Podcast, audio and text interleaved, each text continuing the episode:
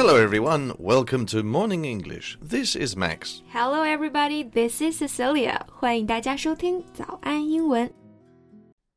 在节目的开始，给大家送一个福利。今天给大家限量送出十个我们早安英文王牌会员课程的七天免费体验权限，两千多节早安英文会员课程以及每天一场的中外教直播课，通通可以无限畅听。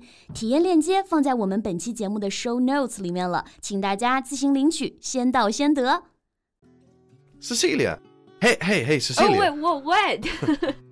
What's wrong with you? You're all in a daze today. 啊，是因为我刚刚看到一条新闻啊，看得我都有点恍惚了。那这种恍惚发呆的状态啊，我们可以用 in a daze 来表示。 Well, what's new? Well, remember the documentary I recommended to you before? Oh, uh, the one about patients and medical staff fighting um, the, the varied diseases, right? You're right. 那这个纪录片呢，就叫做《人间世》，英文翻译为 Lives Matter。 那这个新闻啊，就是关于这个纪录片其中一集的女主角啊。今天呢，就来跟大家分享一下她的故事，A Mother's Ultimate Sacrifice for Her Unborn Child。那我们回到故事的最初哈，就是二零一五年，张丽君 was newlywed and expecting her first child. All of a sudden, she was diagnosed with pancreatic cancer. 就是在她怀孕五个月的时候呢，突然噩耗传来，她被诊断为胰腺癌。 那胰腺癌的英文叫做 pancreatic cancer。 Eee, That's actually what my grandfather died of. So that means she would be faced with a life or death choice to save the baby or save herself. Yeah, and she didn't hesitate for a moment to take a decision in her baby's interest. 那 in somebody's interest 就是为了某人的利益。她在做决定的时候呢，毫不犹豫的就选择了孩子的利益哈。 When doctors told her that emergency surgery that offered her the best chance of survival would kill the baby, she rejected it. Well, that must be a difficult decision to make. She is basically giving up her own life. Yeah, but this is what she said. At least I've had 26 years to see the world. He hasn't seen anything yet. Oh, that's heartbreaking By making this choice, she will see her baby getting a new life, but what about herself? Yeah, the baby survived. For John, however, it was now too late to receive the potentially life saving treatment. Since she chose to share her battle against cancer with the camera, she must be really optimistic and strong willed. Yeah, she was undaunted. 那在病魔面前呢，张丽君她始终都是勇敢无畏的。那这个 undaunted 就可以用来形容一个人不屈不挠、无所畏惧。 With her husband by her side, she vowed to keep battling the disease. You know, Max, I'll never forget how she smiled and said, The world is simply too great. I'll keep on living. Well, the part that touched me the most was those videos, you remember? She was fully prepared for the worst, so she spent her last days making videos for her sons. These videos were to be shown on his birthday until he turns 18. For Zhang, it was the best present she could give him. Yeah, Despite the doctor's grim prognosis, Zhang enjoyed the sweetness of motherhood for more than eight months。那这个 prognosis 就是对病情的预断、预后。The eight months must really be precious to both mother and the child, right? 嗯，这个也是这个故事里面少有的一点点温情和让人欣慰的部分哈。至少在告别世界之前呢，张丽君还是拥有了一段短暂的时光，能和她的宝宝相处。At least she had some time with her newborn before she bid farewell to this world. Yeah，那这个 bid farewell to 就是告别的意思。Heartbreakingly, John passed away just as her son started to call her mummy in the fall of 2016. Yeah, it's been years. So why are you thinking of her again? 哎，是因为前几天啊，好多媒体都在报道她老公的事儿，说什么她老公在她去世不到一年就结婚了呀， 呃，把孩子都过继给姐姐了呀，搞得群情激愤哈、 Oh, no wonder people are angry. They must feel sorry for Zhang. 嗯，但是啊，刚刚看到辟谣了，说这个丈夫并不是一年后就再婚了，孩子也没有过继给别人，那这个造谣就很可恶哈。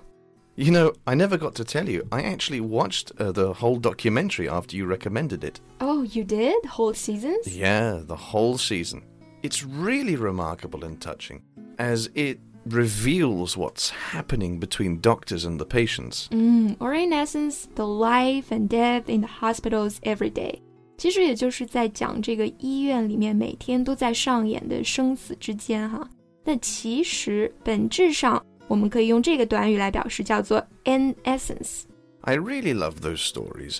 They are bold, direct, and compelling, exploring the lives of ordinary people in extreme circumstances. The series makes for some of the most powerful and emotional viewing. 嗯，没错哈，这个 make for 就是我们说的促成、造就的意思。那 Max 刚刚说的这句话，The series makes for some of the most powerful and emotional viewing，就是说这个系列造就了力量和情绪兼具的收看体验。So, which is the episode that touched you the most? Oh, it's hard to choose one, since more than 200 stories were filmed, you know. But there is one that impressed me particularly the first episode of the second season. Oh, yeah, I remember that one. It tells stories of several lovely children suffering cancer. I still remember the child, Anzai, an end stage cancer patient. After he passed away, his corneas were donated to a blind kid who had been waiting 10 years for a chance to see again. Yeah, he showed his kindness and optimism despite pain at such a young age. 那看过纪录片的人应该都会对安仔这个小朋友的善良和乐观印象深刻哈。他去世之后呢，他的眼角膜被捐献给了另外一个小朋友，让他得以重见光明。那眼角膜刚刚 Max 说到了，就叫做 cornea。 I guess that's why they named this episode Fireworks.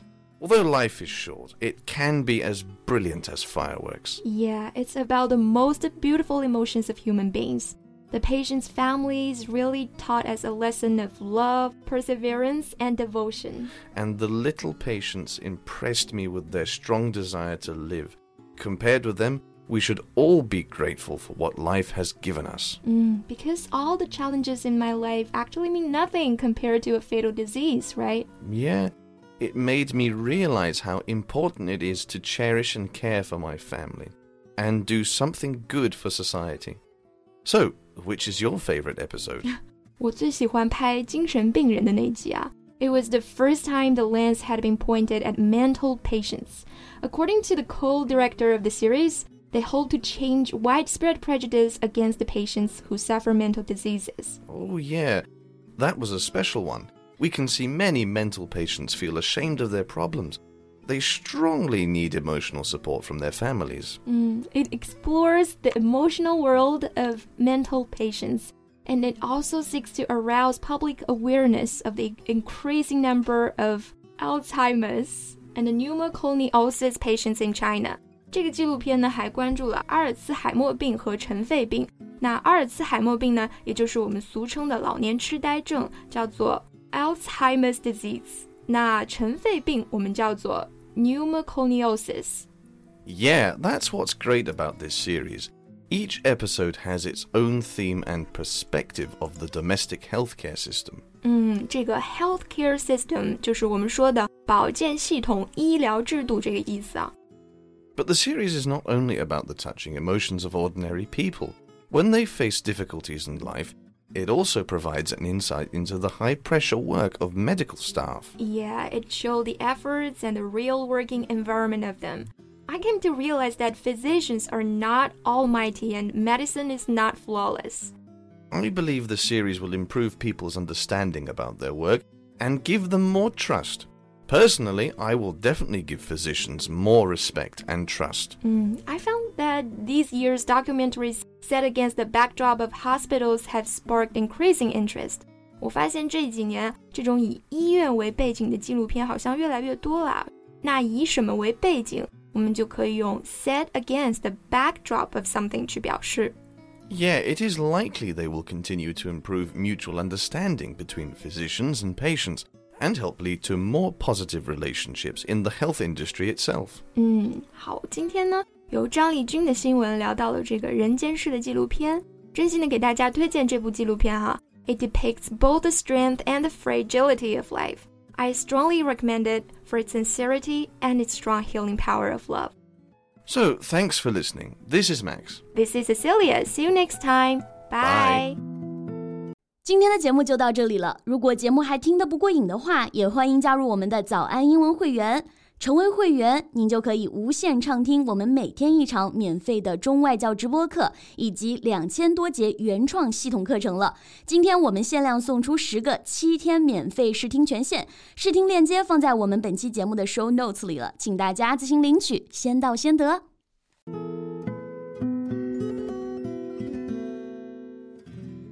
This podcast is from Morning English. 学口语就来早安英文。